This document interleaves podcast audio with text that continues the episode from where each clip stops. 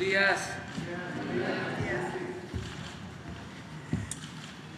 Bueno, pues vamos a informar como todos los martes, cada 15 días, eh, lo dedicamos a la salud y se agrega algo muy importante, la prevención de adicciones. Vamos a, a iniciar, si les parece, y posteriormente abrimos para preguntas y respuestas.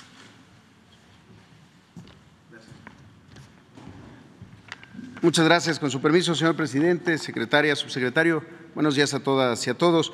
Vamos a informar sobre los avances del IMSS Bienestar, la institución de atención médica de la cuarta transformación para las personas sin seguridad social. Y esta ocasión traemos un reporte especial.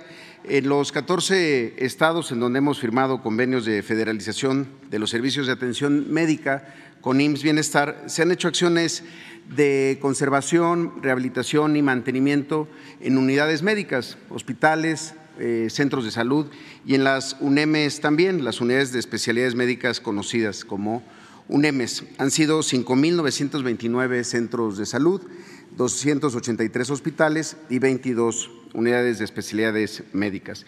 En total, en todo el país se han realizado obras de dignificación en una superficie de 667.256 metros cuadrados y se han impermeabilizado 210.600 metros cuadrados. Para darnos una idea, la suma total del el área intervenida en ambos rubros equivaldría a 123 veces el tamaño de la cancha del Estadio Azteca.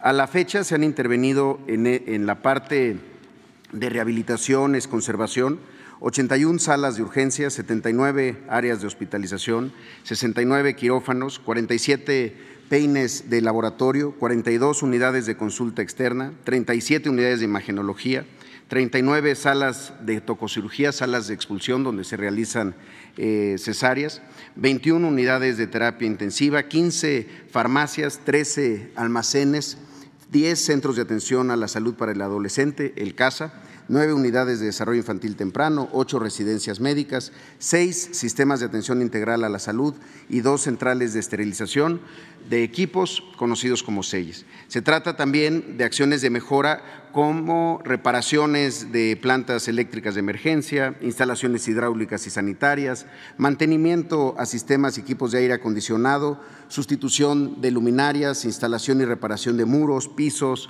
plafones, reparación de cancelerías, puertas, señalética, instalación de cortinas antibacterianas, ampliación de áreas de farmacia y almacén, adecuación de residencias médicas. Esto es muy importante porque uno de los temas en donde el doctor Alcocer nos ha puesto a todo el sector a trabajar es sobre las eh, infecciones asociadas a la atención médica, infecciones nosocomiales y de otro tipo, y muchas veces tiene que ver con la falta de intervención en estas, en estas áreas, que son muy operativas, pero que además también favorecen mucho al personal en su centro de trabajo para realizar bien su, su tarea. En ese sentido, vamos a ver rápidamente qué se ha hecho en este aspecto, estado por estado. Han sido 2.483 millones de pesos en estos 14 estados. Vemos primero Nayarit, se han eh, invertido 252 millones de pesos en estos temas de conservación y mantenimiento o rehabilitación en cinco unidades de consulta externa, 12 de imagen, los lugares en donde están los rayos X, los tomógrafos eh, también, 12 laboratorios, 11 salas de urgencias, 10 salas de eh, quirúrgicas, 10 quirófanos, 14 de tococirugía, 15 de hospitalización. El abasto también en Nayarit está reportando eh, un 99% esta quincena. En Tlaxcala, se han invertido 245.8 millones de pesos en conservación, mantenimiento y rehabilitación de cinco unidades de consulta externa, una de imagen, un laboratorio, cuatro salas de urgencia, cinco quirófanos, dos salas de tococirugía y una de unidad de hospitalización. También el abasto nos está reportando Tlaxcala al 96%. En el caso de Colima se han invertido 202 millones de pesos en conservación, mantenimiento o rehabilitación en una unidad de consulta externa, una unidad de imagen, una unidad de laboratorio, cuatro salas de urgencia, cinco quirófanos, una, ah, una sala de tococirugía, cuatro de hospitalización, una de terapia intensiva. En el caso de las salas de urgencia en particular de Colima, en Tecomán se hizo una rehabilitación completa, prácticamente se reconstruyó por completo la sala de urgencias. En Baja California la inversión ha sido de 140 millones de pesos en seis unidades de consulta externa, seis salas de urgencia, tres de hospitalización. También en Baja California el abasto de medicamentos nos sigue reportando un 99%. En Sonora se han invertido 362 millones de pesos también en estas áreas de conservación, mantenimiento y rehabilitación, en una unidad de imagen, 11 unidades de laboratorio, 15 salas de urgencia, 11 salas eh, quirúrgicas, quirófanos, 15 de hospitalización. También en, Sonora el abasto se está reportando en 98%. En Sinaloa se han invertido 319 millones de pesos en estos rubros, en 16 unidades de consulta externa, consultorios de especialidad principalmente, 16 salas de urgencia, 16 áreas de hospitalización, 16 áreas de terapia intensiva. El abasto en ese estado está en 98%. En Campeche, se han invertido 142 millones de pesos en estos rubros.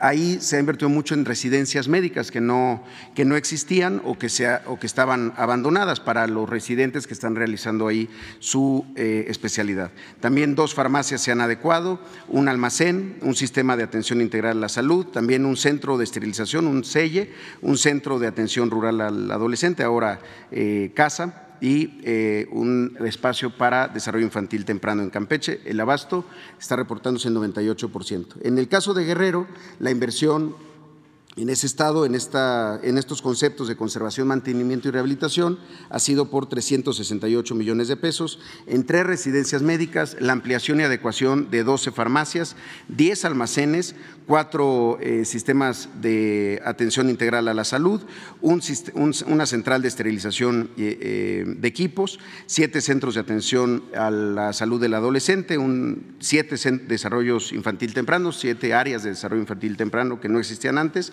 y una unidad de cuidados intensivos neonatales en Guerrero. El abasto en ese estado nos está reportando el día de hoy un 88%. En el caso de Veracruz, la inversión ha sido de 200, de 25 millones de pesos, 25.7 millones de pesos en estas áreas de conservación, mantenimiento y rehabilitación, en tres unidades de consulta externa, tres salas de urgencia, dos salas de quirúrgicas, tres de hospitalización, una terapia intensiva, dos residencias médicas y un área de farmacia, así como un almacén. El abasto reporta el 96%. En Michoacán se han invertido 128 millones de pesos en conservación, mantenimiento y rehabilitación de 21 unidades de consulta externa, 21 eh, unidades de imagenología, 21 laboratorios, 21 salas de urgencias, 21 salas quirúrgicas y 21 salas de tococirugía, además como 21 áreas de hospitalización, es decir, en, eh, en 21 unidades de segundo nivel, además de una terapia intensiva. El abasto de Michoacán reporta el día de hoy 96%. En el caso de Morelos, la inversión ha sido de 96 millones de pesos en diferentes rubros de conservación, mantenimiento y rehabilitación, sobre todo eh, impermeabilizaciones y otras áreas, y también se han adaptado los centros de atención a la salud del adolescente, desarrollo infantil temprano y los sistemas de atención integral a la salud. En el estado de Morelos nos reportan un abasto del 88%. San Luis Potosí, la inversión ha sido de 48 millones de pesos, es de los estados más recientes, los siguientes tres, eh, en estos rubros de conservación, mantenimiento y rehabilitación, en acciones como pintura, cambio de señalética en los hospitales, instalación de cortinas antibacterianas, cuantificación y planeación de actividades requeridas para intervención de otras áreas. Eh, son estados donde están ocurriendo en este momento estos procesos. Igual en Zacatecas, en donde se han invertido 43 millones de pesos en áreas de conservación y mantenimiento, en una unidad de consulta externa, una de imagen, un laboratorio, una sala de urgencias, un quirófano una sala de tococirugía y un área de hospitalización, así como un área de terapia intensiva. Y finalmente, Oaxaca, donde se han invertido 109 millones de pesos también en acciones de conservación de, eh, de, los hospitales, particularmente en Oaxaca. Una de las inversiones más importantes fue en la perforación de un pozo profundo de, 77, de 37 metros y la construcción de una cisterna de 80 mil litros con planta de tratamiento de agua en el hospital de Juchitán, que ya está eh, operando. Sería mi reporte por el día de hoy. Señor presidente, muchas gracias.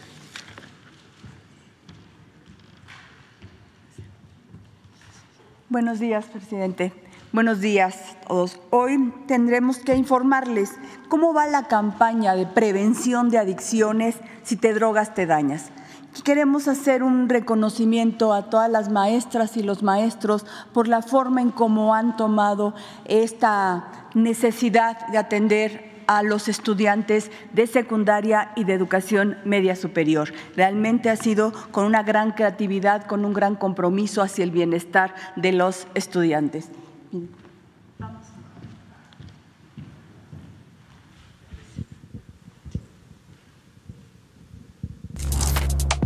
Si te drogas, te dañas.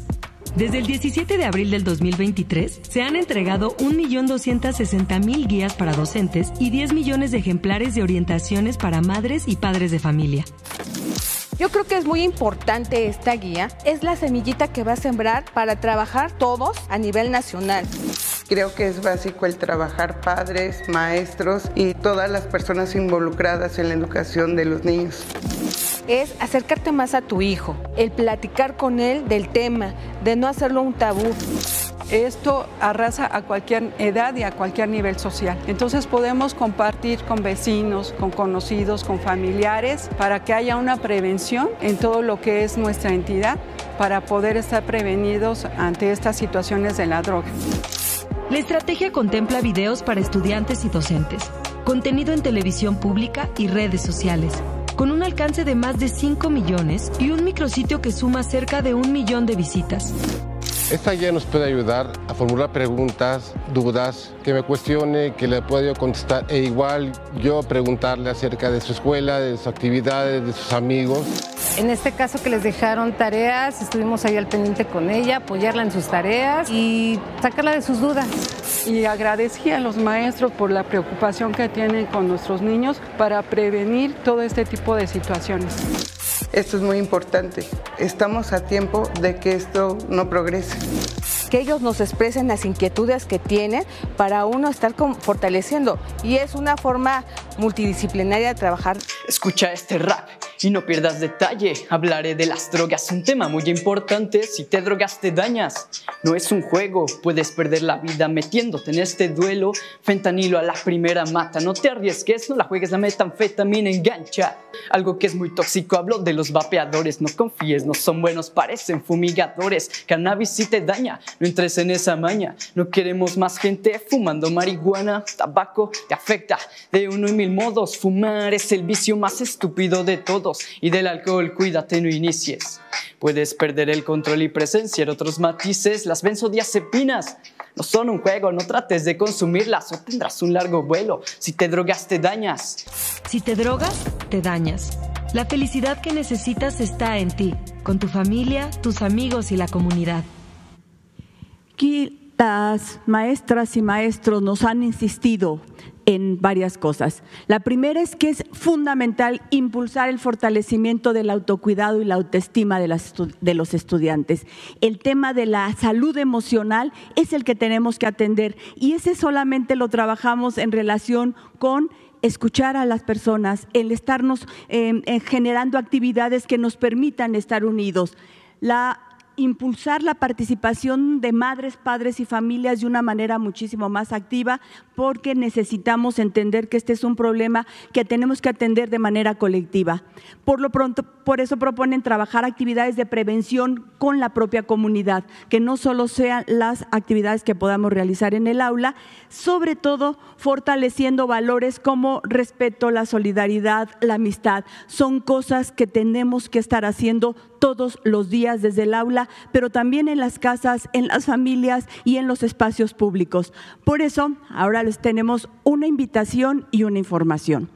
El próximo 17 de junio que es sábado, en las, 32, en las 32 entidades federativas, de manera coordinada con la Secretaría de Salud y otras secretarías, Comunicación Social de Presidencia, Secretaría de Educación, vamos a realizar actividades de diferente índole. Pueden ser culturales, informativas, deportivas, recreativas, en fundamentalmente en las escuelas, pero también podremos salir a algunos centros deportivos o a centros comunitarios o plazas o parques y jardines.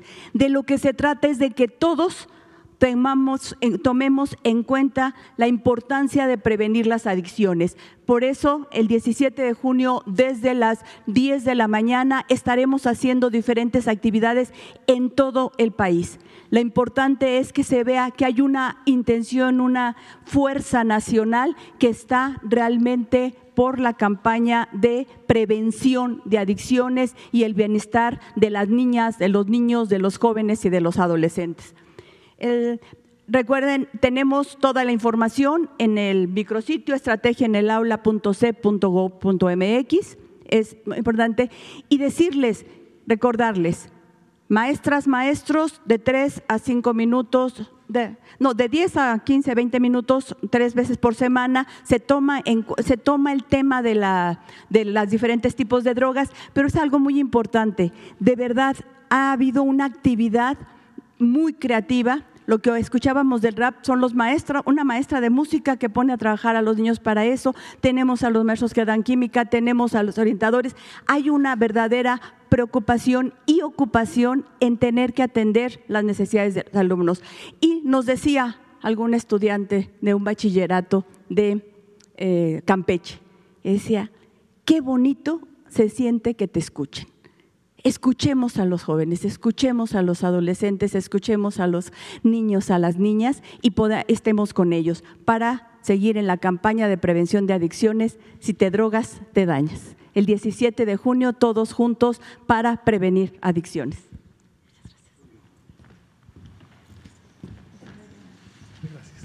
Con su permiso, presidente. Expandiendo sobre esto que comenta la secretaria de Educación Pública, también hay que considerar que si te drogas te dañas y dañas a las demás personas. Y las adicciones están íntimamente relacionadas con la violencia, con las violencias. Existen fenómenos de alimentación entre el uso de sustancias, el abuso de sustancias, la adicción a sustancias, a drogas y la generación de violencia. Una perpetúa a la otra, una expande a la otra y va deteriorando a la sociedad, va dañando a las personas, a las comunidades, a las familias, a la sociedad en su conjunto. Veamos algunos eh, elementos que indican esto. La siguiente, por favor. En algunos estudios, en este caso es en Estados Unidos, donde existe un uso muy amplio de fentanilo, regresamos a esta sustancia que mencionamos al inicio de esta campaña, puede ser que hasta el 36% de personas que son atendidas por lesiones intencionales, ya sea autoinfligidas o infligidas hacia otra persona, tienen un antecedente de exposición a fentanilo ilegal. Esto no queremos que ocurra en México y por eso es que esta campaña, la Estrategia Nacional de Prevención de Adicciones y todos los esfuerzos que estamos haciendo están encaminados a anticiparnos a una situación que no queremos ver en México, que es esta influencia tan importante de las drogas, en especial las drogas duras, las drogas de alto impacto, como el fentanilo, también en la generación y perpetuación de la violencia. La siguiente, por favor. Algunas viñetas ilustrativas de estudios cualitativos, esto también, insisto, en Estados Unidos, relacionado con el fentanilo. Aquí hay unas eh, citas eh, de jóvenes vean ustedes las edades. Cuando uno está en las calles las cosas pasan. ¿Sabes lo que digo? Uno golpea a la gente, la gente me golpea, uno hace lo que tenga que hacer para drogarse. Otra, cuando salía con el padre de mi hija, él era abusivo, me golpeaba, me abrió la cabeza con un ladrillo, cuando lo fui a visitar y estaba embarazada. Esta es la realidad que se vive en el ambiente de las drogas. Es una realidad social de deterioro, de deterioro sobre lo que ya era marginación, separación, discriminación y se perpetúa la violencia y el uso y consumo de drogas. La siguiente, por favor. Ahora, ¿qué es la violencia? La violencia está formalmente definida, esta es una definición de la Organización Panamericana de la Salud, como el uso intencional de la fuerza o del poder hacia otra persona o hacia uno mismo como una amenaza con posibilidad de causar daño o privación física o psicológica. Puede ser la posibilidad o la materialización del daño. Y esto desde luego es un problema social, no es un asunto individual, es un problema social en la medida en que múltiples situaciones, insisto, de deprivación, de marginación, pueden estimular la violencia. Es un problema de salud pública porque ocurre en grandes magnitudes en las comunidades, en las familias, en la sociedad. Pero es desde luego prevenible, es tratable en la medida en que los distintos elementos que contribuyen a las violencias son atendidos. Y ya mencionaba la secretaria de Educación, la maestra Leticia Ramírez, este aspecto tan importante del cuidado emocional, del cuidado psicológico que debemos tener para todas las personas, pero en particular para la juventud, para evitar que se vayan generando los elementos de daño emocional que encuentran un escape hacia el consumo de drogas. La siguiente, por favor. Cuando hablamos de violencias hay que tener presente que son múltiples los tipos de violencias. Y cada uno de los tipos de violencia tiene situaciones que la generan y que la mantienen o que la estimulan. Tenemos algunos de los tipos de violencia comunes en las sociedades, la violencia infantil, que es una violencia perpetrada hacia las infancias, niñas, niños, adolescentes por parte de personas adultas, la violencia intrafamiliar, en donde los distintos eh, mecanismos de relación en familias con distintos tipos de estructura, unos a otros, pueden ejercer violencia. La violencia filoparental, y de esta voy a hablar un poquito, tiene que ver con una violencia inversa, se podría decir, en términos generacionales son los hijos, las hijas o sus equivalentes, las personas tuteladas, las que ejercen violencia hacia las personas adultas que son tutores de esos niños y niñas o adolescentes. Puede ser la mamá y el papá, tías, tíos, otras personas cuidadoras, abuelos, abuelas, etcétera. En el uso de drogas, en el abuso de drogas y en especial de las drogas de alto impacto, también se estimula de manera muy clara esta violencia reversa que tiene que ver con la ansiedad que causa la deprivación de las sustancias, de las drogas. Lo mencionaré ahora. Por supuesto, en la violencia de pareja también mencionaré algunos datos. Es importantísimo el papel que juegan las drogas. No es el único factor, pero es un factor muy importante. La violencia de género, en donde las personas tienen una eh, mayor o menor o distintos tipos de violencia que tiene que ver con su condición de género. Es decir, un género ataca al otro y esto desde luego ha sido mucho más prevalente en adversidad para las mujeres. La violencia vicaria es importante y recientemente fue caracterizada jurídicamente en México, reconocida como un problema importante.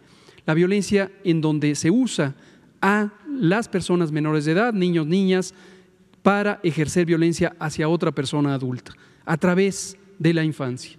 Desde luego, por su naturaleza puede ser violencia física, en donde hay un daño directo corporal, violencia psicológica, que muchas veces tarda en ser identificada porque no deja huellas inmediatas hasta que ha hecho estragos muy grandes, violencia sexual, que obviamente se relaciona con otros delitos de muy alto impacto, violencia económica, en donde se depriva a las personas de eh, la manutención o de recursos económicos o materiales para causar un daño, una afección o una privación.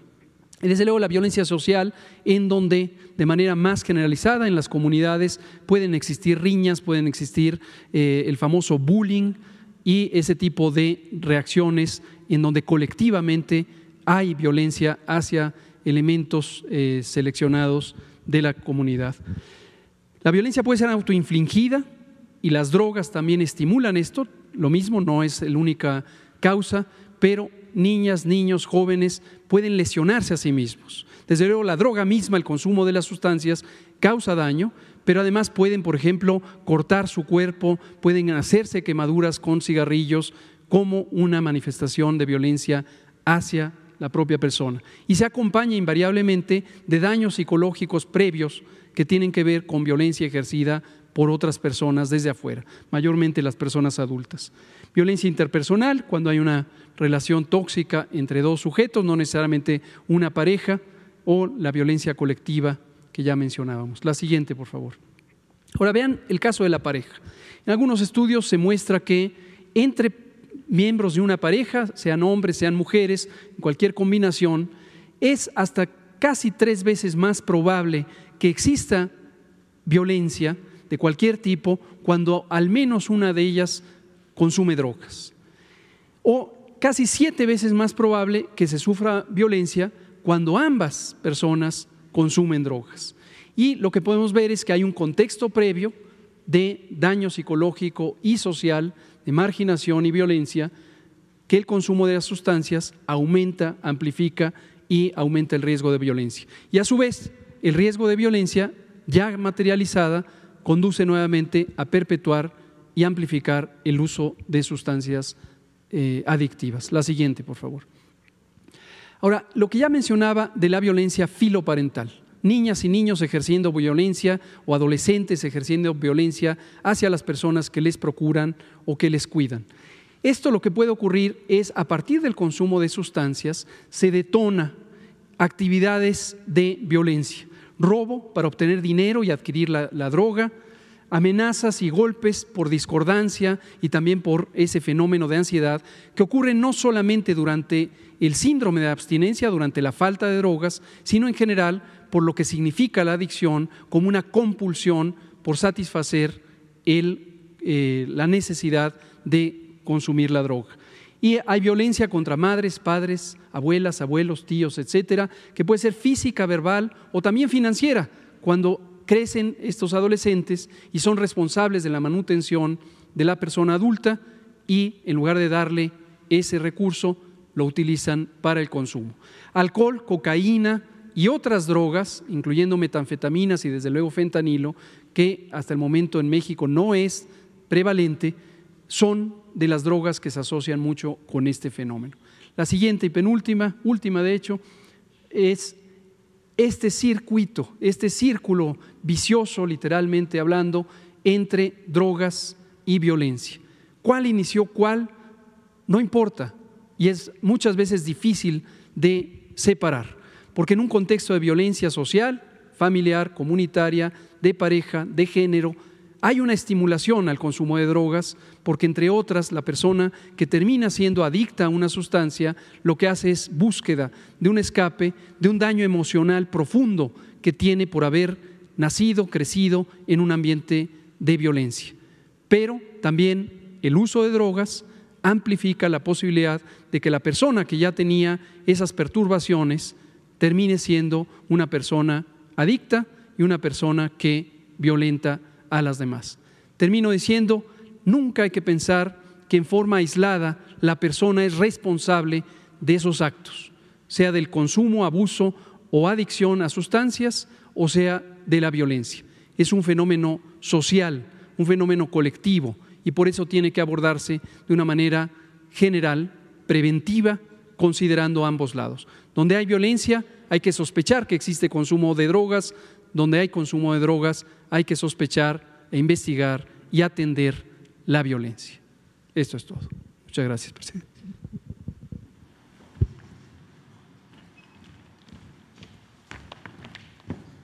Vamos, empezamos con los tres.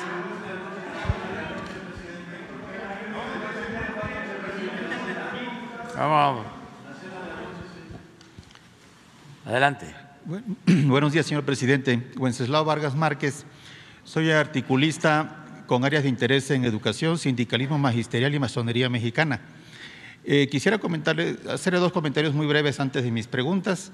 en otros momentos se ha platicado aquí que en el año 1976, ante la candidatura oficial de José López Portillo participó un candidato opositor que fue Valentín Campa. Yo quiero traer aquí a la sala el recuerdo de Mariana González del BOI, que también participó y fue mujer del partido femenino. Y creo que grupos feministas podrían recordar su nombre, incluso hacer trabajos de tesis, hacer un, memorial, un recuerdo a cierta dama que participó antes de las mujeres que participaron por la candidatura presidencial ya con registro. Repito su nombre, Mariana González del Boy, Partido Femenino, 1976. Si usted me permite, quisiera hacerle llegar este libro que se titula La derecha radical en México, para el trabajo que piensa usted hacer. Ojalá le sirva eh, cuando, cuando se separe ya de la presidencia. Y en cuanto a mis preguntas, le quisiera comentar, presidente, que en otros momentos le he comentado de los eh, docentes cesados por la reforma educativa del sexenio pasado y le he comentado que han quedado algunos pendientes. En Campeche hay casos, hay una decena, y tanto la gobernadora como el secretario Pozos han atendido la problemática con plena disposición. Pero siguen sin aterrizarse los casos y los maestros siguen separados del servicio. En Quintana Roo ni siquiera se ha avanzado en algo concreto para regresarlos a trabajar. En Tabasco hay algún grupo reducido, eh, el maestro, por ejemplo, Eustaquio N., eh, tiene por escrito que fue separado por la ley docente del sexenio pasado y sigue pendiente. La pregunta es si hoy están afuera algunos de Campeche y Quintana Roo que vinieron el fin de semana, si hoy hubiese la manera de que la maestra Leticia, que está aquí presente dentro de su espacio, abriera una oportunidad para escucharles. Esa es la pregunta en concreto. Sí, este, claro que se les va a escuchar eh, y va a ser Leti, pero si puedes explicar cómo está lo de los maestros cesados, a cuántos se han reinstalado, eh, porque ya hemos venido atendiendo es correcto, sí. esta demanda, que es muy justa, pero quedan, en efecto, algunos. ¿Cuáles eh, son los que no han podido ser reinstalados y cuál es la razón? Si puede. Gracias. Durante el, el sexenio pasado hubo una campaña muy fuerte en contra de los maestros, en contra de su actividad educativa, eh, una denigrar el trabajo que se realizaba todos los tiempos, haciendo aparecer como que los maestros y las maestras no realmente no estaban comprometidos con su trabajo. Y desde que llegamos nosotros, se hace a un lado la reforma, planteamos la necesidad de que una de las principales actividades que realice este gobierno entre sus proyectos educativos es la revalorización del trabajo docente. Y en esa tarea hemos estado involucrados permanentemente estos los años que llevamos en, en, el, en este gobierno pero pensando sobre todo en la tarea que realiza la maestra y el maestro en el aula, en el salón de clases todos los días, lo que hacemos, lo que discutimos, lo que vemos con ellos. Y la verdad es que desde que yo fui nombrada, he visitado todos los estados de la República y siempre que voy a algún estado visito una escuela. ¿Y por qué visitamos las escuelas o para qué las visitamos? Porque hay que escuchar a los maestros directamente que están en el aula. Si tú entras a un salón de clases puedes darte cuenta cómo está la dinámica escolar, si está alfabetizado, cómo está eh, adornado, las cosas que realizan, si cómo son recibidos los alumnos y las alumnas en la escuela, cómo están los estudiantes ahí. Y siempre preguntamos a los alumnos cuando platicamos con ellos qué es lo que más les gusta de la escuela. y es invariable estar con mis amigos, ver a mis amigos, platicar con mis amigos, el recreo, estar, es la parte social. Y en ese sentido, era importante mencionar esto para que estamos vinculados a revisar todos los casos de los maestros que fueron cesados por la mal llamada reforma educativa. Ahorita sí tenemos algunos casos de Campeche, pero ya hemos reinstalado a algunos maestros. Lo platiqué con la gobernadora, lo platiqué con el secretario de, de, Educación y justo ya ellos están a punto de ser reinstalados los que faltan. Hay algunos casos que de repente administrativamente no se pueden resolver porque tienen, mm, fueron planteados no dentro de la cuestión de la reforma educativa, sino por fueron sancionados de manera administrativa por otras causas. Entonces hay que revisar cada uno de esos. Tenemos muy pocos casos que pendientes había. Hay algunos que se nos complican más en Jalisco, pero sí estamos revisando cada uno de los casos. Pero casi el 95% de los maestros que fueron afectados por la llamada reforma educativa han sido reinstalados en sus, en sus áreas de trabajo. Y sin embargo, los atendemos, estamos al pendiente y estaremos resolviendo cada uno de los casos. No tenía noticias de los compañeros de Quintana Roo que me informan que están aquí afuera. Sí, he hablado con los de Campeche, los de Quintana Roo, pero ahorita vemos qué, cuál es la especificidad de los casos que ellos nos están planteando. Ahorita los atendemos. Claro que sí, con mucho gusto.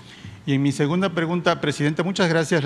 desde luego que la, maestra ha atendido directamente los casos, eh, lo reconocen los compañeros, y hoy vienen a plantear algunos puntos específicos de los muy pocos rezagados que hay.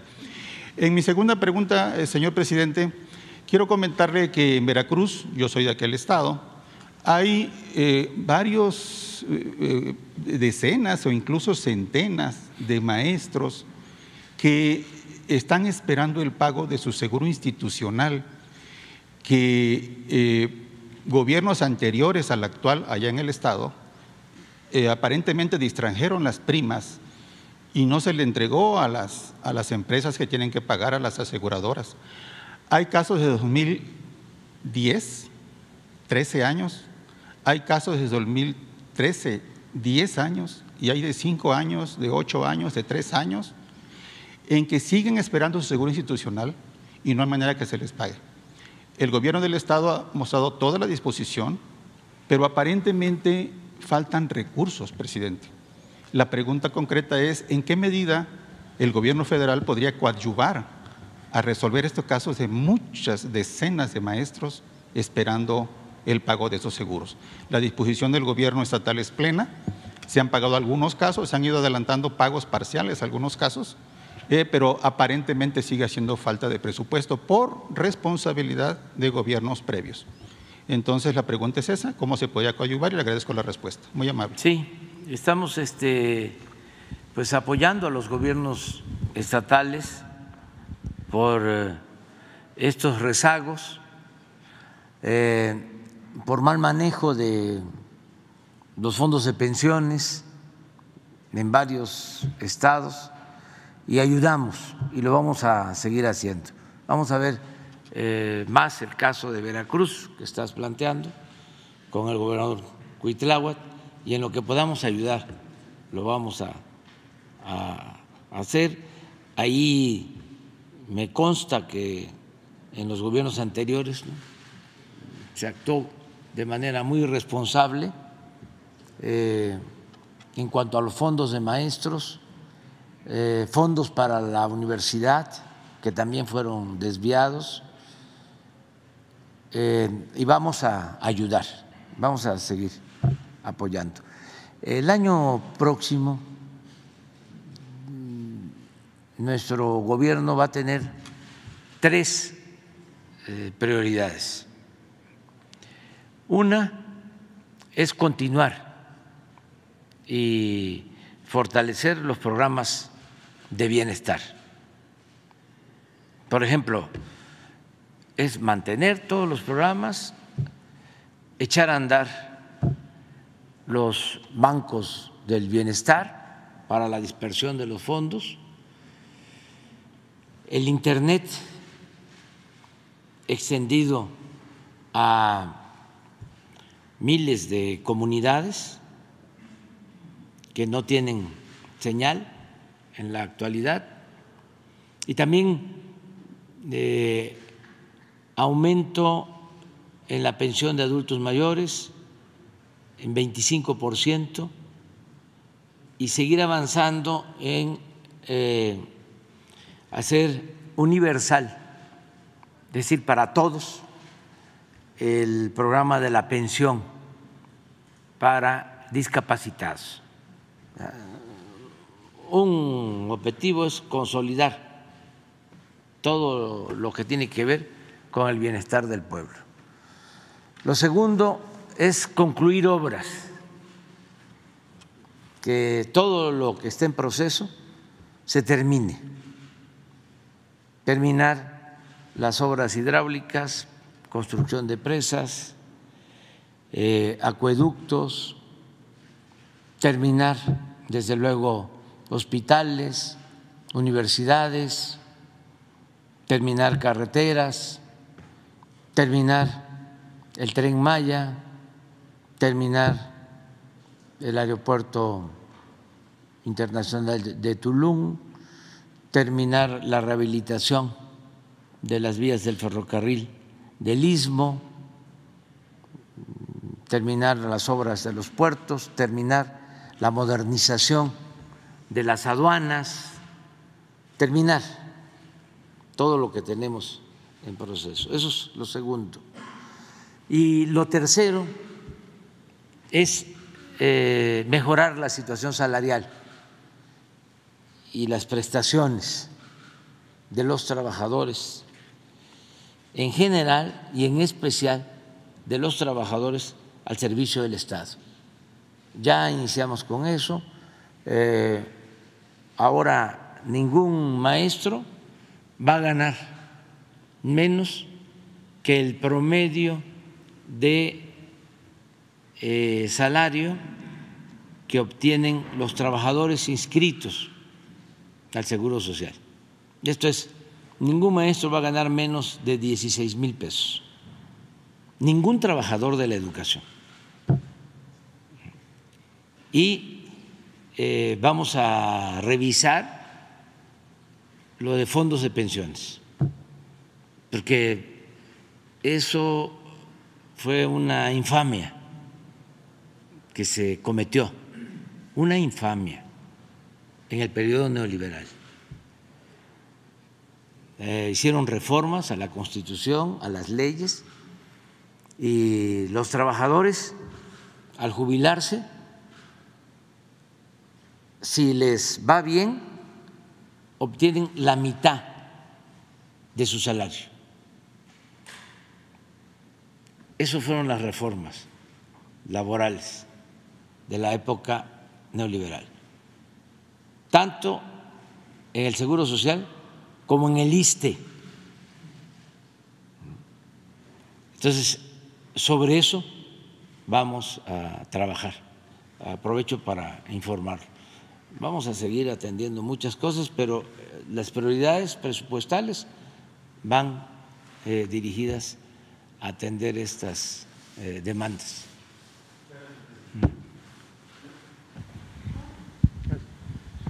Presidente, buenos días. Luis Valdés, del diario 24 Horas. Preguntarle, ¿nos puede compartir detalles de la reunión de ayer con los aspirantes y gobernadores de Morena, por favor? Sí, este, bueno, nos reunimos. No puedo hablar mucho de eso, por eso los invité a cenar, aunque pagamos todos. Este para hacerlo después de las ocho de la noche y no aquí. Tiene un restaurante cerca, en el Templo Mayor, en un café, restaurante de la librería Porrúa. Nos reunimos para eh, pues felicitar a la maestra Delfina, entre todos. Estábamos muy contentos con ella, este, presente, y nos reunimos también para, pues, eh, mantener la unidad, que no haya divisiones. Vamos muy bien, estamos bien y de buenas, pero pues ya no puedo hablar más sobre el tema. asistieron eh, todos, eh, gobernadoras, gobernadores, faltó nada más por enfermedad el de San Luis Potosí. Y eh, estuvieron también dirigentes de Morena, el presidente del presidente del Consejo, Alfonso Durazo, que al mismo tiempo es gobernador de Sonora, eh, el presidente del partido, la secretaria, eh, Ricardo Monreal, Marcelo Ebrard, Adán Augusto López Hernández y Claudia Sheinbaum. O sea que fueron 22 más 4, 26 más 2, 28 y el de la voz, 29. No, no, eh, hablamos en general de eh, mantenernos unidos. Yo he hecho el compromiso de que no voy a participar inclinando la balanza en favor de nadie en lo que tendrá que venir. Nada de tapados, nada de dedazo. nada de destapes, nada de imposición. Al allá donde está la casita el mástil de los barcos, donde mandan a los marinos, ¿no? Que se portan mal, al carajo, eso, con todas esas lacras de la política. Entonces, ya, ya, porque este, eh, no, no voy a, a dedicar este, esta mañanera a eso, nada más porque me lo preguntan, yo ya creo, creo que contesté. No, pues es, ya hablé bastantísimo. Fue el inicio de la Le hable. ah, pero sigues tú, sigues tú. Faltaba la segunda. Y en otro tema, presidente, ayer los padres de los niños fallecidos en la guardería ABC volvieron a levantar el memorial frente a la Corte y en su pronunciamiento se dijeron en contra del informe que presentó ayer el subsecretario Alejandro Encinas, porque dicen que no refleja su realidad. Además, señala que tanto usted como Encinas no los han recibido al menos durante dos años y que el caso se ha ido derivando a otras instancias, al grado de que la comisionada de atención a víctimas, Marta Yuridia Rodríguez, es literal, así la calificaron como la peor funcionaria que les ha tocado. Entonces, ¿qué le diría a los padres? ¿Lo recibiría? Sí, eh, este Alejandro Encinas y yo también en su momento. Este, y lo más importante es que hemos ido resolviendo sus demandas, como les consta a ellos, y vamos a seguir atendiéndolos.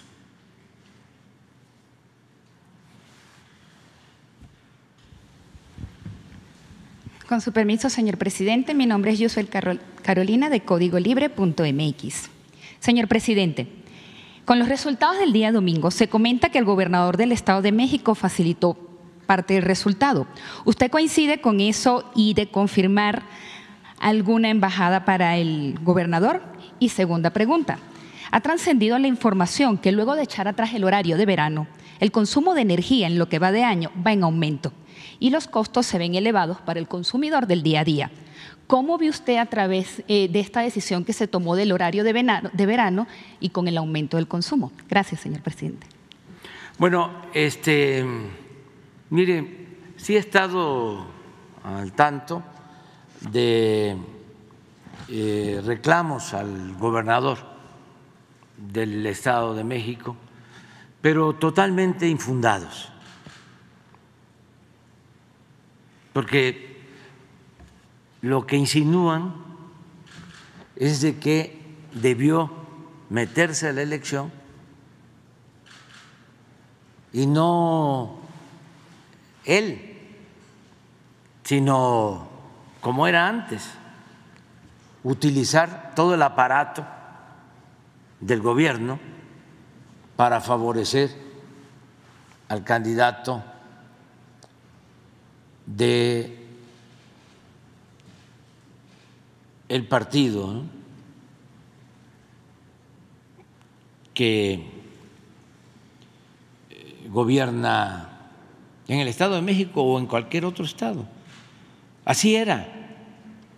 Se usaba todo el presupuesto. Entonces, lo que le están reclamando, lo que le están pidiendo, eh, o, o, por lo que lo están cuestionando, es porque este, no actuó de manera ilegal. Es realmente eh,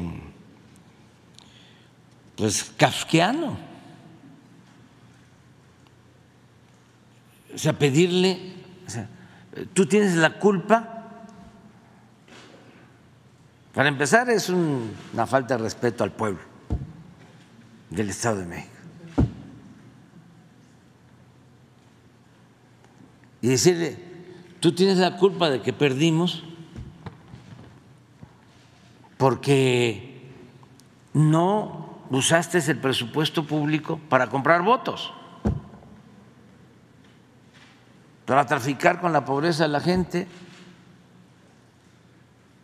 No usaste al gobierno para rellenar urnas,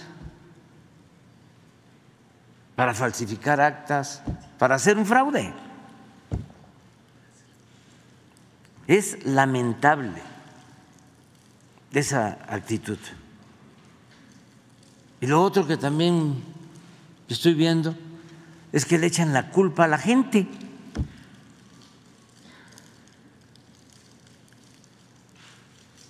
Por lo mismo, por el clasismo del bloque conservador. Entonces la gente está mal, porque votó por un cambio. La culpa es la gente que se deja manipular. Si a esas vamos, ¿quiénes son los campeones de la manipulación? o cómo se manipula a través de los medios de información. Y todos, casi todos los medios de información se dedican a manipular a favor de la oligarquía, de los corruptos, de los saqueadores. Entonces el pueblo ya dijo, basta y no lo asimilan, no quieren asimilarlo, eh, andan enojadísimos. ¿no? Eh, estaba yo viendo un escrito de Denise Dresser. Fíjense el nivel. Ya estamos hablando de una doctora en ciencia política, del ITAM, lo cual eh, pone de nuevo de manifiesto que una cosa es la educación y otra cosa es la cultura.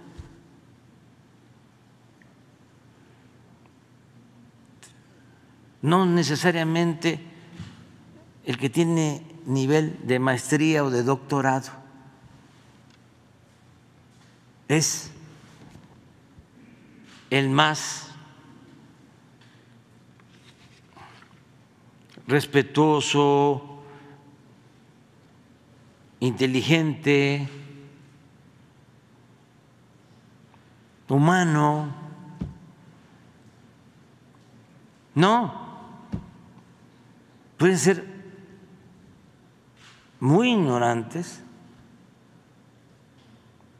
y muy clasistas y muy racistas, eh, con doctorado o postdoctorado. Entonces, todo esto está ayudando a poner a cada quien en su sitio. Yo ya tengo este, testimonios de doctores, de científicos, de gente de alto nivel académico, con unas posturas de lo más clasista y racista que puede uno imaginar.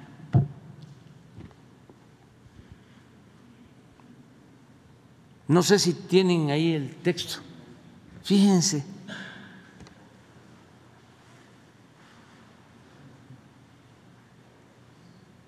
Para los entusiasmados por la victoria de Delfina Gómez, por ser mujer, por su origen y por el desplazamiento del PRI, van algunas precisiones.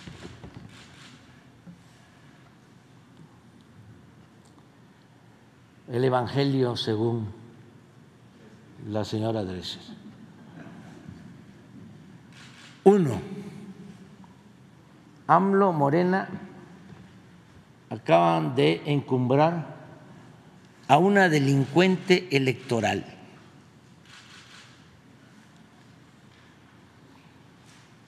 que descontó dinero ilegalmente a los trabajadores de Texcoco. Morena fue multado con cuatro millones de pesos por la utilización de un esquema paralelo de financiamiento para su partido. Todo esto se ha aclarado una y mil veces, es como eh, la aclaración de que la información sobre los segundos pisos cuando los construimos no se reservó, pero siempre sale ah, al cuestionamiento. Ya he dicho y además es cosa de preguntarle a la gente de Texcoco, la maestra es una mujer honesta, íntegra, mucho más honesta mucho más honesta que quienes eh, hacen estos juicios temerarios. Dos, es ingenuo creer que la llegada de Delfina significará el desmantelamiento de las viejas maneras priistas de hacer política en el Estado de México. Su carrera política en la entidad está vinculada al viejo sindicalismo priista. Ella no ha sido dirigente, fue maestra de primaria. El mito de su origen contradice su aspiracionismo. Es egresada del TEC de Monterrey, una universidad privada colecciona bolsas, Louis Vuitton, Chanel, Iguchi. Ya hasta lo pronuncio bien. Fue representante legal de uno de los colegios privados más caros de Texcoco.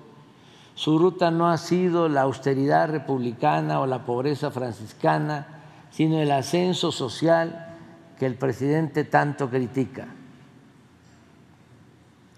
La maestra no tiene fortunas, no es rica, así, en lo material. Y lo logró impulsada por los esperredistas Horacio Duarte y Ginio Martínez, ahora conversos a López Obradorismo. Señalar estas contradicciones y mitos en torno a Delfina no es clasismo, es crítica legítima de ciudadanos que queremos y merecemos más. En la cuarta T puede ser delincuente y gobernadora. Esa es la triste moraleja de un movimiento que nació diferente y se volvió igual. No, ese es el que yo quería. Sí, ese es el que quiero. Pero da lo mismo.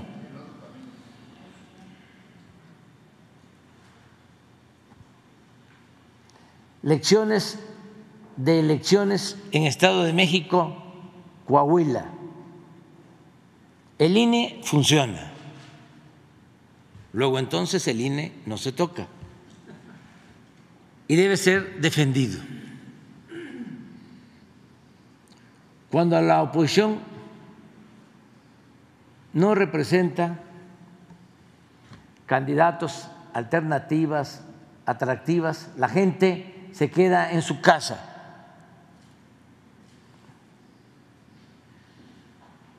El PRI sobrevive, pero a pesar de Alito, no gracias a él, debe irse ya pontificó, sentenció. El PAN padece el mismo problema de liderazgos. Aquí es más moderado.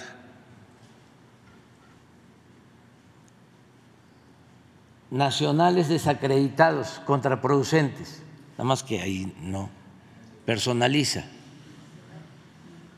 ahí tampoco este, quiere que se vaya. La alianza opositora no está conectando con el electorado. Puede que tenga razón. Ser anti-AMLO no basta. La narrativa identitaria polarizadora del presidente se impone en Estado de México, donde gana su candidata a pesar de ser maloliente. ¿Qué les parece esto?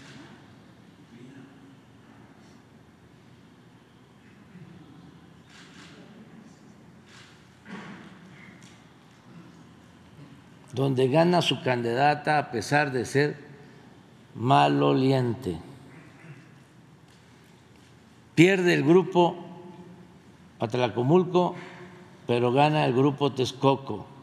Una mafia del poder es sustituida por otra. casi lo mismo. ¿eh?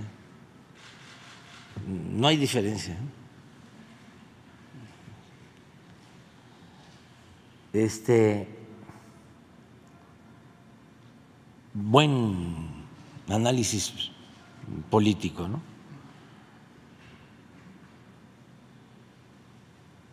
El PT y el Partido Verde cobrarán cada vez más caro su amor. Morena se está convirtiendo en el nuevo partido hegemónico y pavimenta el camino para una elección de Estado en 2024. Entonces, este es eh, el pensamiento. Eh, así como ella hace recomendaciones a los dirigentes de los partidos del bloque conservador, también ella debería de ser autocrítica, porque este pensamiento no les ayuda, es muy ofensivo, es sentirse superiores, es clasismo. Entonces se ofende a la gente, se ofende a millones de mexicanos. Esto es hasta un presunto delito. Puede ser el tratar así a una persona. Ya ven cómo los tecnócratas neoliberales crearon este, instituciones ¿no? en contra de la discriminación y en contra de todo, y leyes y demás. Pues es seguro que esto esté tipificado como delito. Nada más que no se logra nada este, es mejor eh, que emerja todo esto que antes estaba ahí, oculto, porque la verdadera doctrina de la derecha es la hipocresía. Esto eh, se pensaba, y no es nada más ella, son, lo hemos dicho, millones desde luego no dejan de ser minoría, pero es un modelo de eh, pensamiento. Entonces, antes existía, siempre ha existido este clasismo, este racismo. Estas ínfulas de superioridad, pero no salía, se ocultaba y ahora por el enojo ¿no? está saliendo a flote. Y considerar a la gente menor de edad cuando la verdad que el pueblo es sabio. Es mucha pieza. ¿Cómo se llama la canción esa de, de firme? Ya supera. ¿No la tienes ahí? Ponla, les va a ayudar. ya. ¿La tendrán?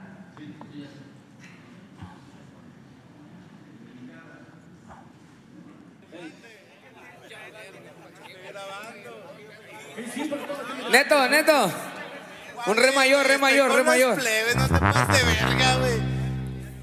¿Qué parte no entiendes cuando te digo que no? La N o la O. Tu tiempo se acabó. Te juro que ya no te quiero ver. Si de todos lados ya te bloqueé no sé cómo sigues pensando que me tienes a tus pies. Ya supérame porque yo ya te olvidé. Ando tan feliz sin ti. Deberías hacerlo tú también. Esta historia se borró y no pienso escribirla otra vez.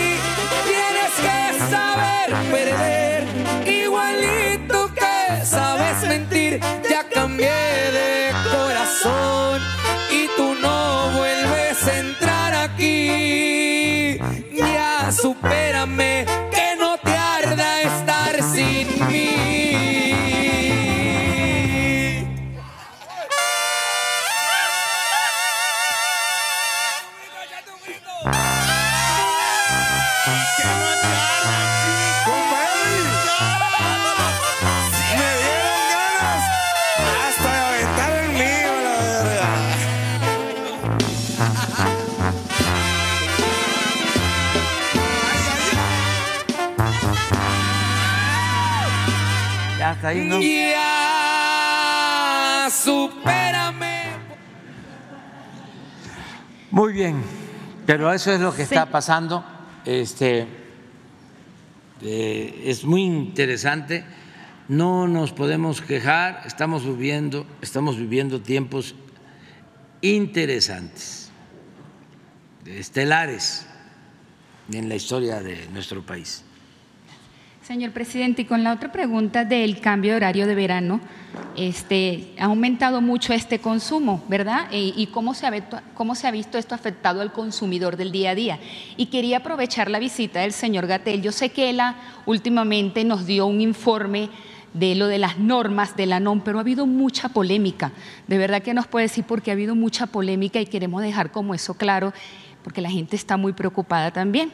Muchas gracias, señor presidente. Sí, este, mira, no hemos ten- tenido aumentos, este, en el consumo más allá de lo que va demandando el crecimiento económico y el crecimiento poblacional.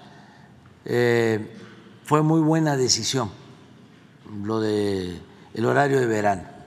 Fue aceptada por la mayoría de la gente y eh, sí hay estudios eh, que comprueban que afectaba la salud, lo del llamado cambio de horario de verano.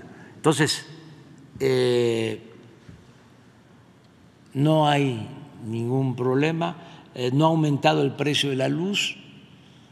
Mm, Ayer hablábamos de que no ha aumentado el precio del gas, al contrario, está bajando. No ha aumentado el precio de las gasolinas.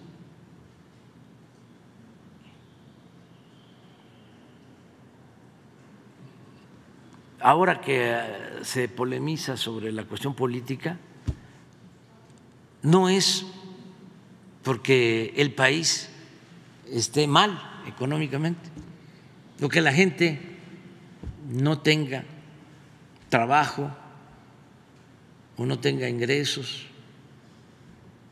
No, es un asunto relacionado con los privilegios. Como ya no mandan, tenían el privilegio de mandar. Entonces eso los altera. Y lo segundo, pues es este el pensamiento conservador. Se les puede estar diciendo una cosa y por aquí les entra y por acá les sale.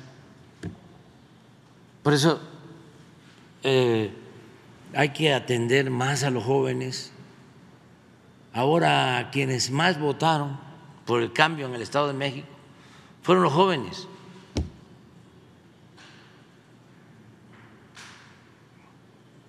Porque ya este, es muy difícil de cambiar a una persona con una mentalidad conservadora.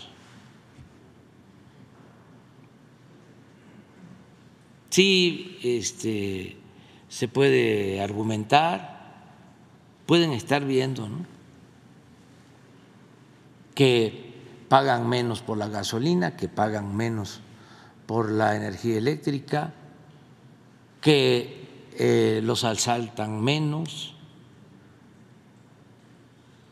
que eh, el peso está fuerte, bueno, que están ganando más que antes, si son comerciantes están vendiendo más, si son empresarios están obteniendo más utilidades, si son banqueros están también obteniendo más este, utilidades, pero no, no, no, no, no, no, eso no.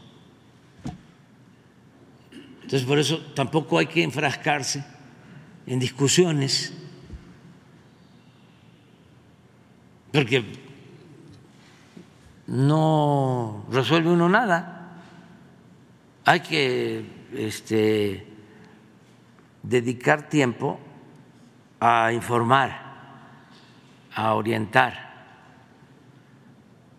a mucha gente que tiene eh, un pensamiento abierto, con ganas, pues, de escuchar, que no están cerrados,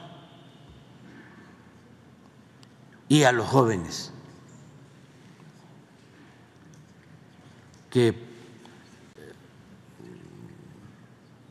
tienen una actitud fresca, muy limpia. Pero meterse a discutir, fíjense, me estoy acordando de otro, ahora que hablábamos de, de lo de el reproche al gobernador del Estado de México. Pon un tuit o un mensaje de este de, con, ¿cómo es? de Con. O sea, que, que, ¿cómo, ¿cómo se va a convencer a una persona así? No, no, no, ni tocarlos, ni teserearlos. Es nada más decirles, siga su camino. Sí, pero ese no lo voy a poner por eso porque es demasiado grosero. O sea, muy grosero. Entonces, pero, pero el de Ferris sí es interesante, porque él mismo es como lo de Denis. Él mismo este, se delata de cómo ve eh, la política, cómo ve eh, el servicio público. A ver si lo tienes. Es también un reproche a, al gobernador.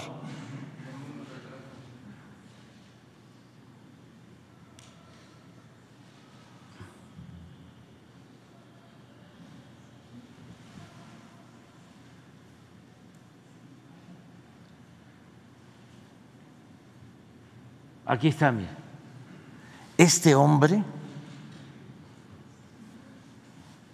Alfredo del Mazo, entregó la plaza.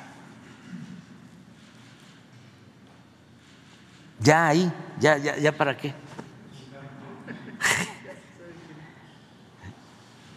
entregó la plaza. La idea que lo animó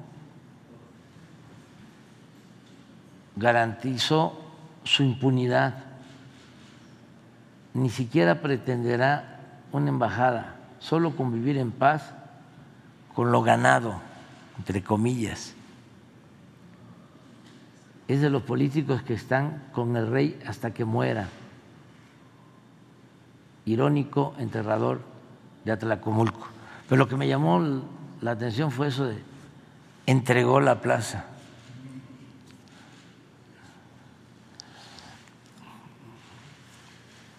Pues eh, eh, no ha habido problema con lo del horario de verano y acerca de lo de las normas, pues te aseguro que la gente ni sabe. Ese es un asunto de una cúpula este, de gente que está metida en el comercio de los medicamentos, ni que este, no quieren que haya regulación o que haya mucha regulación de acuerdo a lo que les conviene. Por eso aquí ni vamos a tratar ese asunto, porque no es realmente importante, es un asunto de los negocios, de las élites de los este, traficantes de influencia, si les hacemos caso, pues vamos a encontrar aquí a todos los que vendían medicinas, al gobierno y que ahora están molestos, porque lucraban, se robaban hasta el dinero de las medicinas. Y además ellos manejaban Cofepris, ellos manejaban todo el gobierno.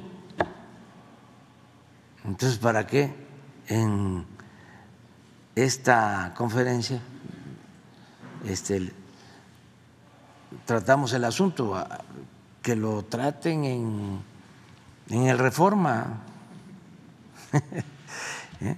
o en otros medios, o sea, tienen muchísimos, pero no voy aquí a, a este, hacer grande algo que, sí, de veras, los que nos están escuchando, ¿saben algo sobre una polémica sobre las normas? Les pregunto, en medicamentos, ¿sí? en enfermedad, enfermedades, nadie sabe.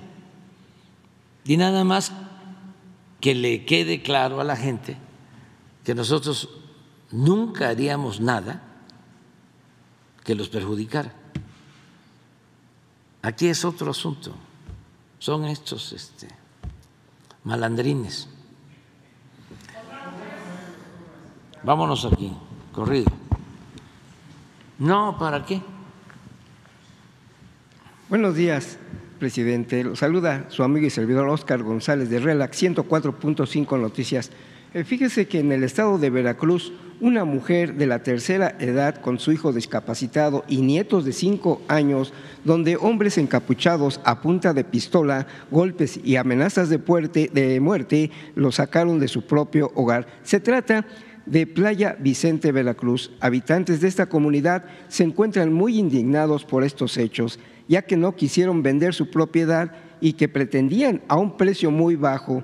En ese lugar, previo a un estudio hecho por expertos, fue que encontraron un yacimiento de petróleo en, terrenos de cultivo y pastoreo de nueve hectáreas, propiedad de esta joven mujer podría tratarse de personas de un sindicato, dos empresarios y un agente de la comunidad acostumbrados a manipular a su antojo buscando solo ser beneficiados económicamente, incluso de contratar a delincuentes. Por ello, la mujer tuvo que dejar su hogar por temor a ser asesinada y sus nietos tuvo. Ante esto, presentó un escrito dirigido a usted, señor presidente, en atención ciudadana, así también como al secretario de Gobernación, Adán Augusto López, así también como a la licenciada Rosa Isela Rodríguez, secretaria general de Seguridad Nacional, y copia para el ingeniero Cuitlagua García Jiménez, gobernador de Veracruz. Las afectadas están señalando propiamente a Bernardo Vázquez, dueño de una empresa, así como a Isaí Hernández, supuesto agente municipal de esa localidad, quienes lo amedrentan y al amparo de autoridades locales, sindicatos, líderes, quienes hacen lo que quieren, así nos lo da a conocer la señora Felipa N. Esta familia lo ha perdido todo, señor presidente, tierras, animales, también su tranquilidad, su propio hogar. Por eso piden su valiosa intervención, señor presidente. Y en otro caso, rápidamente, para tener que tengan intervención los compañeros, mencionarle también, señor presidente, un caso más, ya que el día 22 de mayo del año 2021, por la madrugada, un hecho similar, ocurrido un despojo, secuestro y robo con violencia a casa habitación e intento de abuso sexual todo ello en el municipio de Coacalco, Estado de México, llegando varios sujetos y policías rompiendo puertas y ventanas, incluso mataron también a los perros, golpeando a sus ocupantes, siendo encabezados por el licenciado Luis Romano, quien dio la indicación de que buscaran todos los documentos de la propiedad y que al encontrarlo le indicaron que ya los habían encontrado. Es cuando sacan a todos los adultos y niños desnudos completamente eh, a la calle, donde un grupo de personas de empresa Enmayados Alarcón ponían una reja, llevando a los habitantes a una bodega propiedad de unos judíos, autores intelectuales de este hecho, además de que le pedían dinero para soltarlos. Al salir se percataron que había varias patrullas de la Policía Estatal con todas las cosas que estaban robando, amenazando de que si volvían a su casa los matarían. Así lo dan a conocer a su servidor José Luis Domínguez Manríquez, Guadalupe Cruz y Federico Cruz, mismos que ante los ojos eran demolidas con maquinaria su propia vivienda. Y les decían que eso les pasaba por no querer vender el bien inmueble. Estos hechos fueron denunciados ante la entonces Procuraduría General de Justicia del Estado de México, estando como procurador Alberto Vaz Vaz y muy amigo, por cierto, de estas personas, Rafael Antrix, Luis Romano Mausili, eh, José Atrix, Alfredo Gómez y José Mirrac. Ante este hecho, aún gozan de impunidad, donde el procurador ha puesto trabas y obstáculos al procedimiento legal. Incluso hasta han intentado desaparecer el expediente, amenazando precisamente a los licenciados que quieren intervenir en esto. Es cuanto, este, eh, presidente, esta situación les se la dan a conocer y esperan su valiosa ayuda. Sí, este, lo vemos eh, los dos casos de Playa Vicente, Veracruz, allá en los límites con Oaxaca, y Coacalco, aquí cerca, en el Estado de México con Rosa Isela Rodríguez, los dos casos, ¿sí? Y en lo que podamos ayudar. Gracias. En lo que vamos Gracias, presidente. Buenos días, presidente Hans Salazar de Noticiero en Redes. Eh, mi primera pregunta tiene que ver con el tema de, desaparecidos. Em, en Guerrero en particular eh, hay varios colectivos que se encuentran buscando a sus seres queridos. Eh, aproximadamente hay un número de cuatro mil desaparecidos o que están en búsqueda de sus eh, seres queridos. Y bueno, pues eh, nos contactaron de estos para poder plantear este tema en particular porque pues se han estado armonizando algunas leyes en, en varios estados donde ocurre esta desgracia una desgracia humana, un dolor tremendo de estar buscando a sus seres queridos y que se han hecho esfuerzos. Lo que pasa es que también en los estados no, no siempre...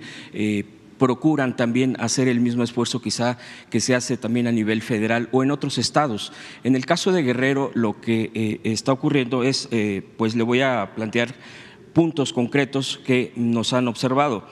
Eh, ellos, eh, estos colectivos, eh, dicen que bueno, pues la desaparición forzada en México, que es uno de los principales dolores de nuestro país, tienen como prioridad atender la política nacional de prevención y erradicación.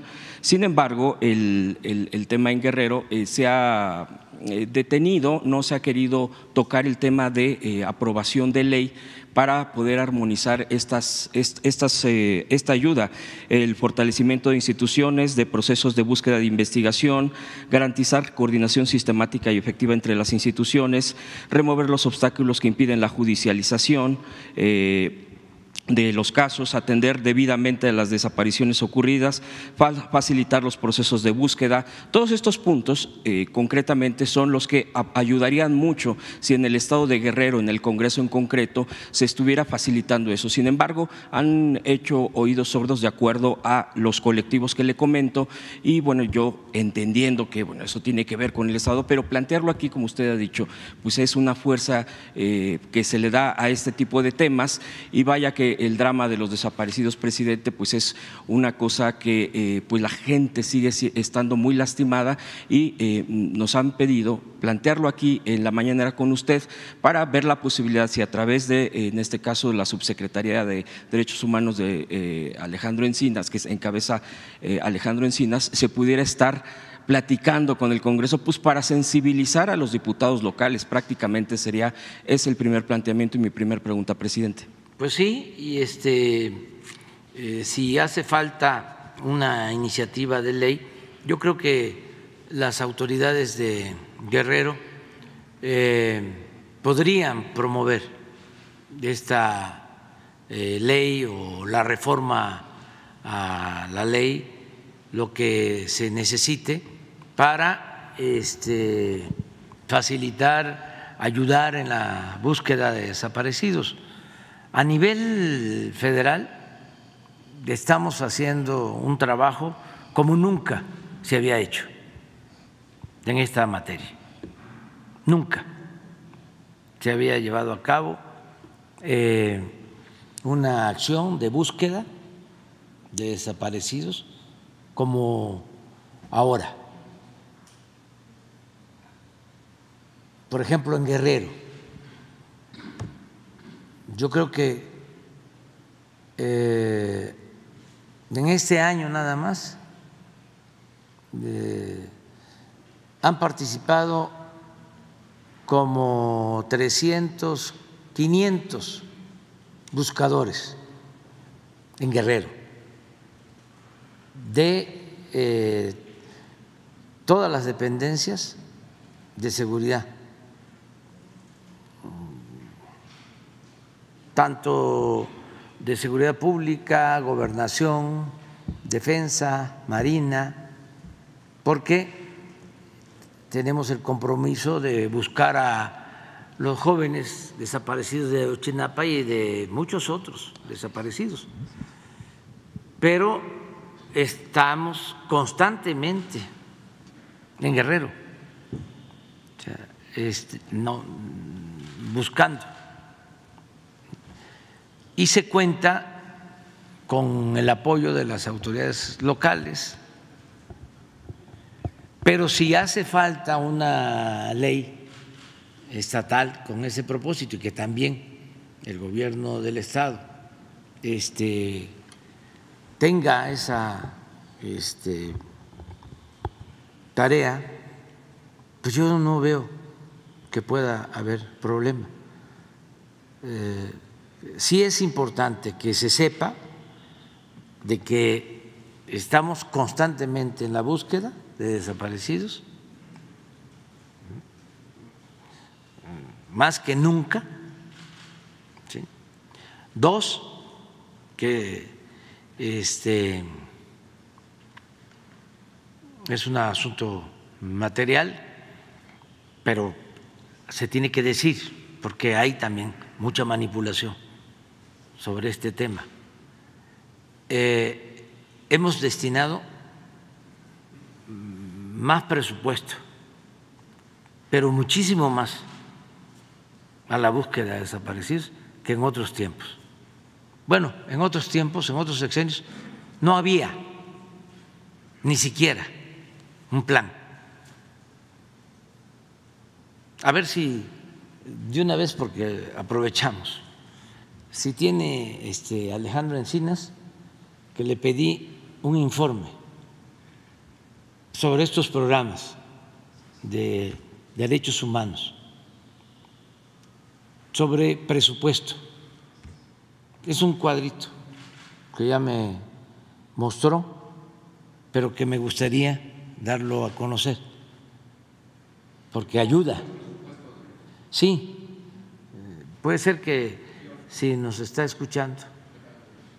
De hecho, precisamente es el planteamiento, presidente, porque estos colectivos sí se sienten respaldados por el gobierno federal en varias tareas que han estado ejerciendo, como usted bien lo dice, y ahorita que va a mostrar estos datos que se están solicitando, y ellos comentan que este eh, eslabón que falta también para reforzar la búsqueda en específico en este estado eh, es el respaldo que ellos, estos colectivos piden para sensibilizar en el Congreso. En este caso, como usted dice, también se tiene que tener eh, esta, pues esta, esta también este apoyo del gobierno local, de, en este caso de la gobernadora, y por eso dicen, bueno, pues podemos reforzar aún más y encontrar a nuestros seres queridos. Por eso es el planteamiento. No sé si sería el subsecretario mismo, quien pudiera estar platicando para poder que se presente eh, este pues esta, esta ley y que sea, bueno, que eventualmente lo decidan los del el Congreso, pero creo que es sensibilidad a través eh, pues de este espacio precisamente, porque aquí se siente el respaldo, ellos lo, es textual lo que dicen, incluso le voy a entregar una relatoría de, bueno, a través de Jesús, para que usted conozca qué es lo que están planteando y que solicitan esto y que literal dicen, sería un empujón muy importante que se planteara. Yo se lo este, eh, entrego a Alejandro y le pido que él los reciba y Para que platicar apoyemos. Gracias, presidente. Mire, préstame, porque esto también. cómo este, enfrentamos la manipulación con información, búsqueda de personas en el 18, 6 millones, si no estoy mal, 6 millones 823 mil pesos fue lo que destinaron en el 18. Ya con nosotros 400 millones, de 6 a 400 en el 19. En el 20, 720. 21, 720. 22, 747. 23, 1097 millones a la búsqueda de personas. Un incremento de 15 mil, de 16, casi 16 mil por ciento.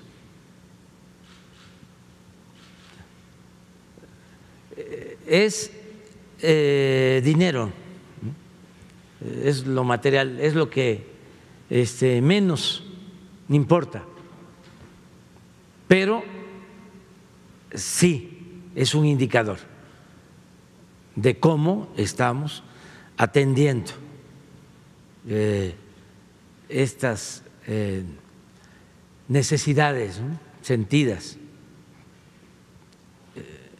por la desinformación existe. Violencia contra mujeres. Destinaban 256 millones en el 18. Aumentó 260, aumentó 300, 300 1019 el año pasado. Este año, 1124, 339% más.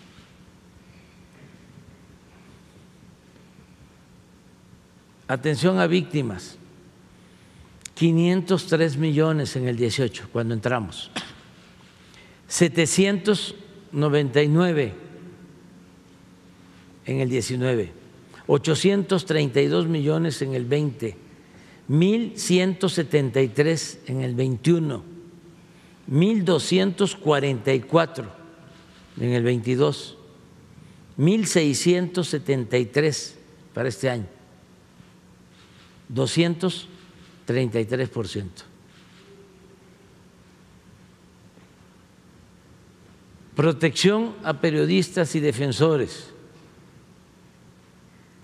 271 millones en el 18. Aumentó casi al doble en el 19, 462. Se redujo 380 en el 20, aumentó de nuevo a 510 millones. Aumentó 599 millones y este año 643 millones 700 mil pesos, 138 por ciento de incremento. Reparación a víctimas, casos internacionales. Si hay una resolución de un organismo de derechos humanos, se dedicaban 53 millones, el 19, 31 en el 20 284, en el 21 129, en el 22 159 y 160 este año, 197 por ciento. En total, esto es lo que maneja la Secretaría de Gobernación, en específico la Subsecretaría de Derechos Humanos de 1.091 millones a 3.680 millones. 237 por ciento. Entonces, no eh, hemos descuidado y vamos a seguir ayudando, apoyando, o sea, este, a familiares de víctimas, a quienes están buscando a sus familiares desaparecidos.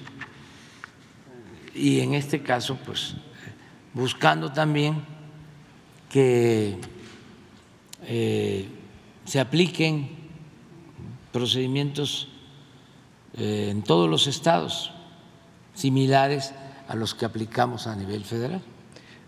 De paso la información, entonces, presidente. Eh, ya por último, quisiera plantearle, aquí mismo se presentó un caso de eh, cómo eh, asesinan a, un, perrito en el Estado de México, aquí ya se tocó el tema.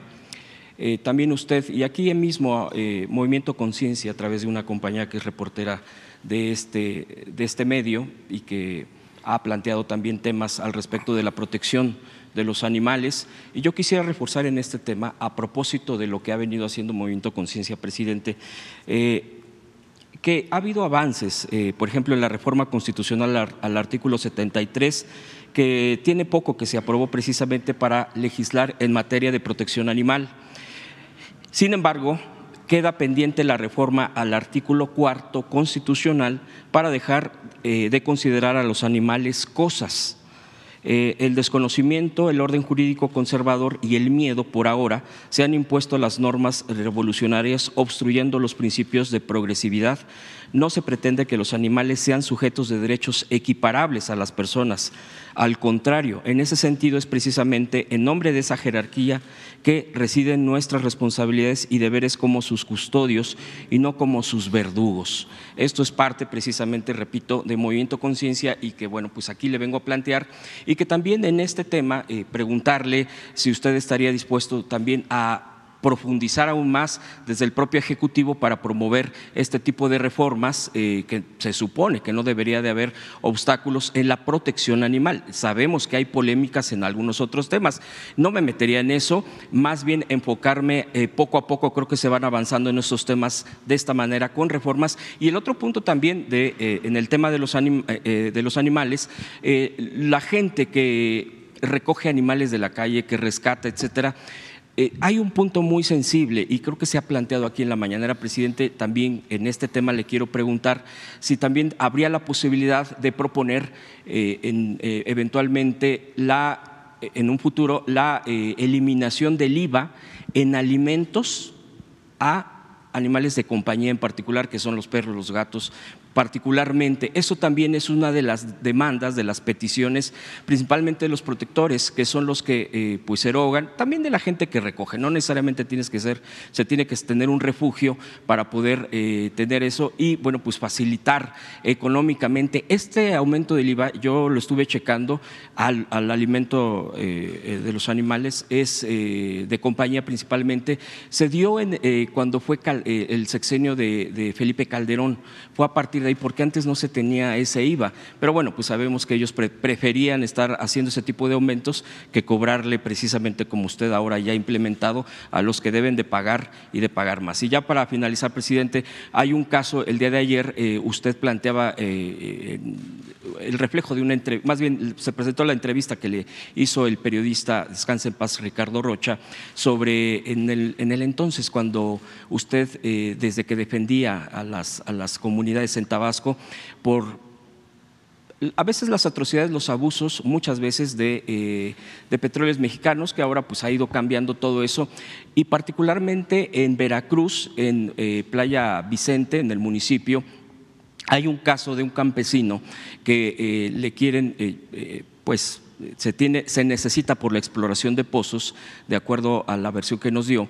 es que para, para, quedarse con sus, bueno, ocupar sus terrenos, no quedarse con sus terrenos, sino es un tema de expropiación, entiendo yo. Sin embargo, le, pues es lo único que tiene, dice él, bueno, pues yo soy campesino y esto es lo único que le dejo a mis hijos y lo que le están queriendo dar de acuerdo a su consideración, es muy poco, porque le han dicho que pues, se tiene que dar a otros moches, pues se tiene que dar dinero. Eh, por eso lo vengo y lo planteo, porque usted ha sido uno de los defensores más de este tipo de causas. Es un campesino de Veracruz, presidente, incluso ahí me decía que bueno, la producción también es eh, de leche en esta zona. Entonces, bueno, pues esto, con esos temas yo le agradezco, presidente, que me haya escuchado. Sí, este, lo vemos, ¿no?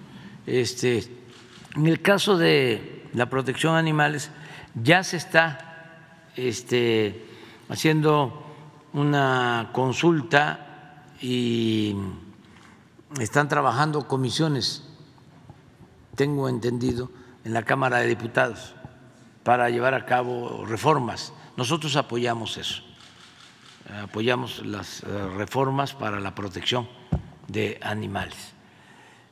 Eh, pero eh, también, como el Ejecutivo, el Legislativo tiene este, facultad para presentar iniciativas de reforma. Si ellos no este, las llevan a cabo, ya entonces veríamos nosotros eh, elaborarlas.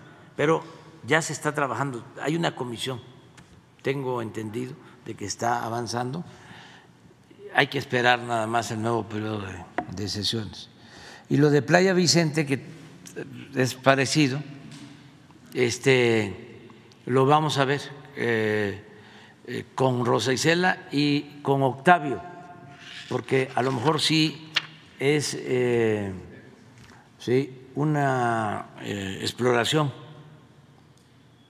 de un campo petrolero y, este, y llevaron a cabo la expropiación, pero no están eh, a gusto, satisfechos o no es justa la indemnización.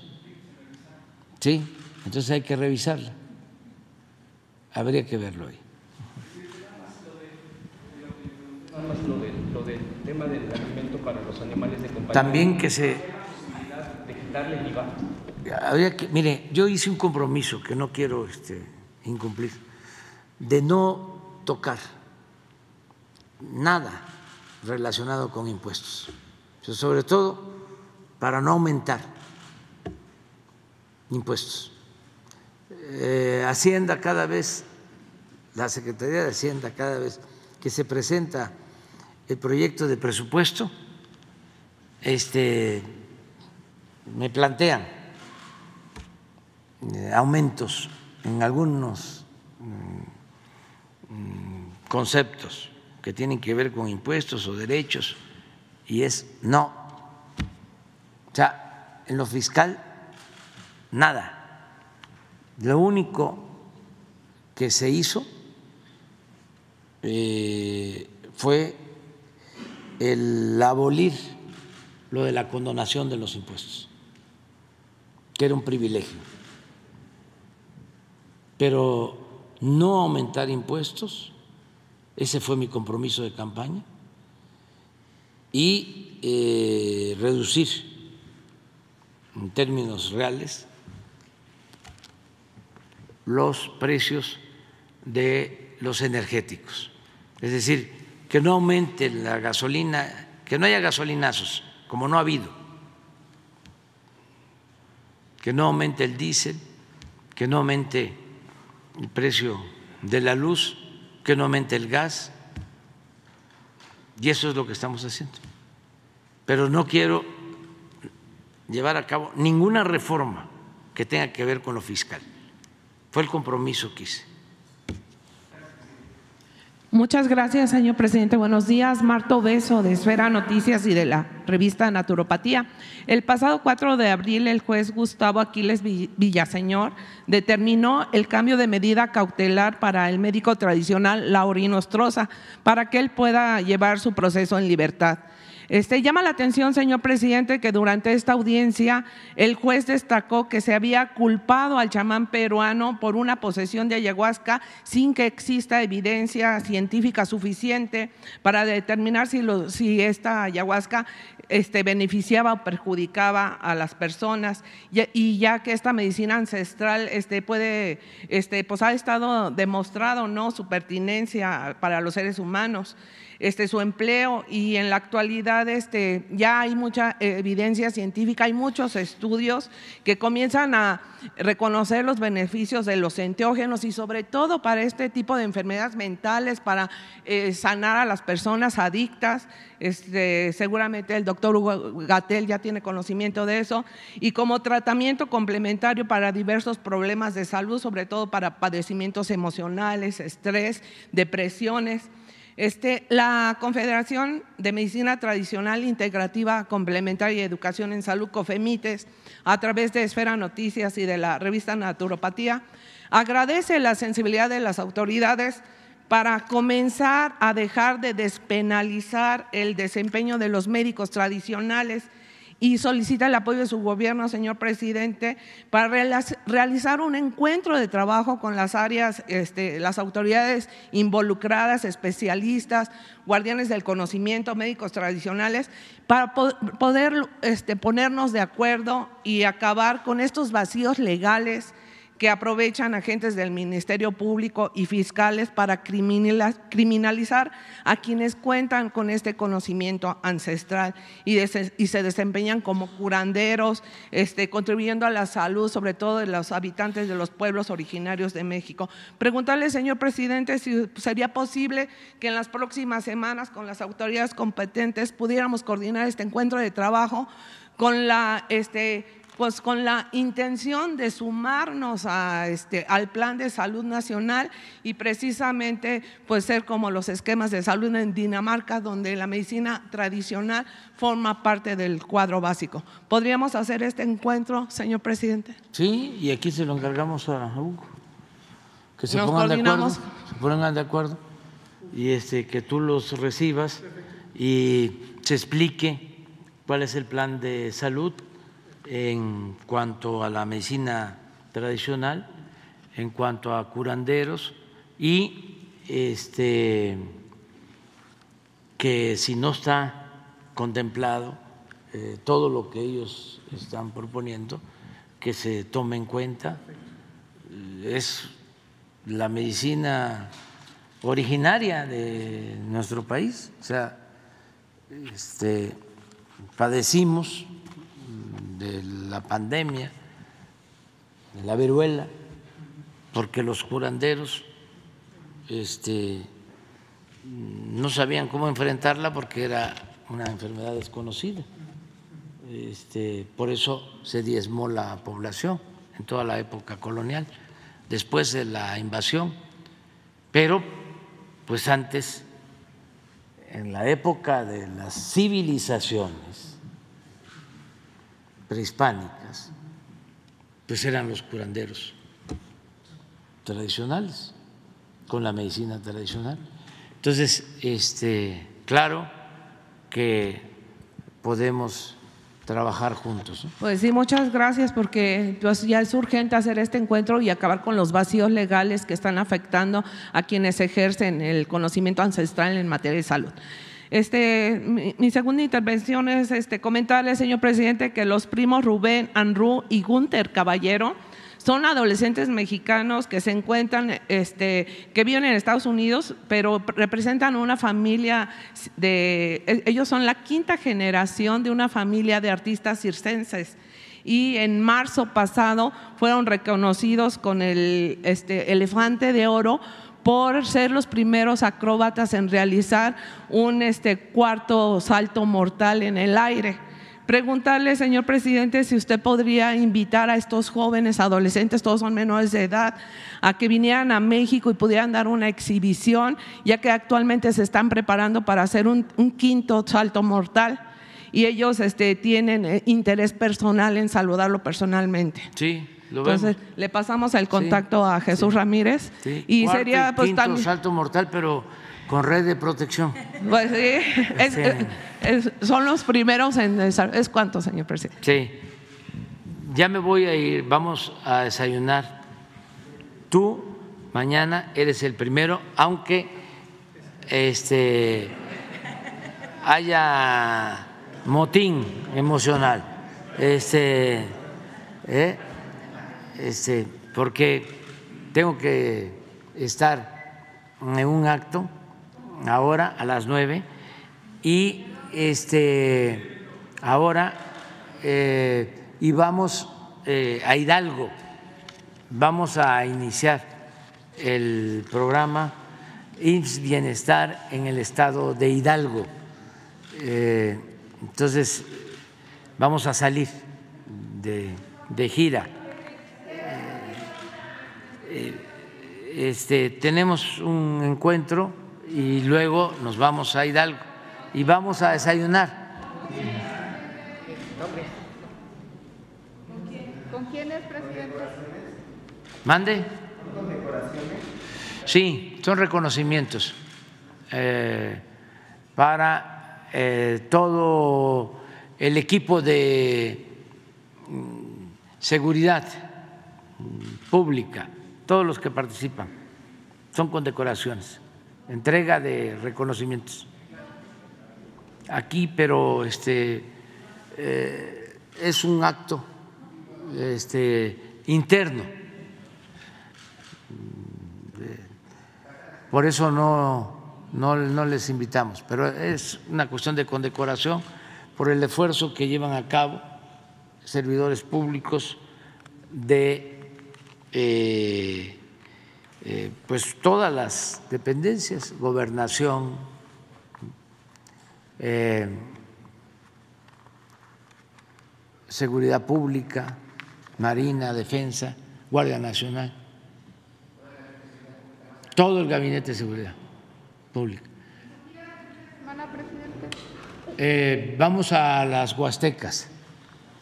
Vamos a estar en la Huasteca Potosina, en la Huasteca hidalguense, en la Huasteca veracruzana y en la Huasteca poblana, que también hay, además de la Huasteca tamaulipeca.